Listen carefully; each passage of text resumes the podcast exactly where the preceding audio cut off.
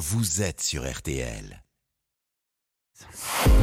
Florian Gazan, ah ouais, et pourquoi de l'info C'est aujourd'hui le début du salon du chocolat à la porte de Versailles à Paris. Et à cette occasion, vous allez nous expliquer pourquoi une drôle de méprise a empêché Christophe Colomb de découvrir le chocolat. Eh oui, alors qu'il l'avait euh, sous le nez, hein, le chocolat, hein, du mot aztèque chocolatl, que vous parlez couramment, hein, Jérôme Lastec, qui veut dire donc Choco. bruit, et l'atl, l'eau. Voilà, car à l'origine, on faisait mousser le cacao avec un fouet, donc ça faisait du bruit à la surface du liquide, comme quand vous remet votre Nesquik hein, clair le matin. Et, et donc, s'il l'avait devant lui, Colomb, pourquoi est-ce qu'il l'a pas euh, ramené en Espagne? Bah, en fait, alors qu'il va embarquer pour rentrer euh, en Europe, des Amérindiens lui font un cadeau. Ils lui offrent des fèves de cacao. Ça a l'air de rien, mais le cacao, pour ces indigènes, c'est aussi précieux que de l'or. Ils s'en servent d'ailleurs comme, comme monnaie. Imaginez ça, hein, transposé euh, aujourd'hui.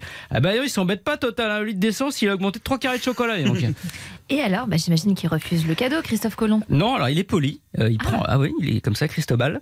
Euh, il prend les fèves, mais dès que les Amérindiens lui tournent le dos, il les jette par-dessus bord. Pourquoi? Eh bien, parce qu'il pensait que ce qu'il lui avait offert, en fait, c'était des crottes. Mais pas des crottes en chocolat, non, des crottes de chèvre. Ah bah oui, effectivement, c'est vraiment ballot. Oui, alors le pire, c'est qu'il va avoir une deuxième chance.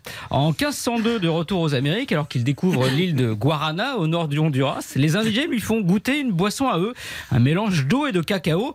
Christophe Colomb trouve ça immonde. C'est limite s'il le recrache pas. Pas question de ramener ça en Europe. S'il fait goûter ça au roi Ferdinand, il a peur qu'on l'accuse de tenter de l'empoisonner. Mais alors, qui, a découvert le chocolat au final? Ben, pas Christophe Couillon donc, mais le célèbre euh, conquistador espagnol Hernán Cortés, 26 ans plus tard, en 1528.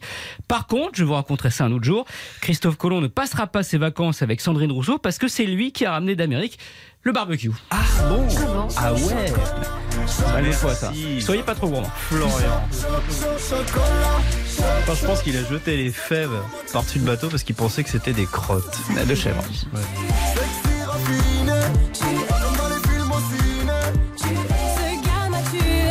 Claire, le chocolat va fondre.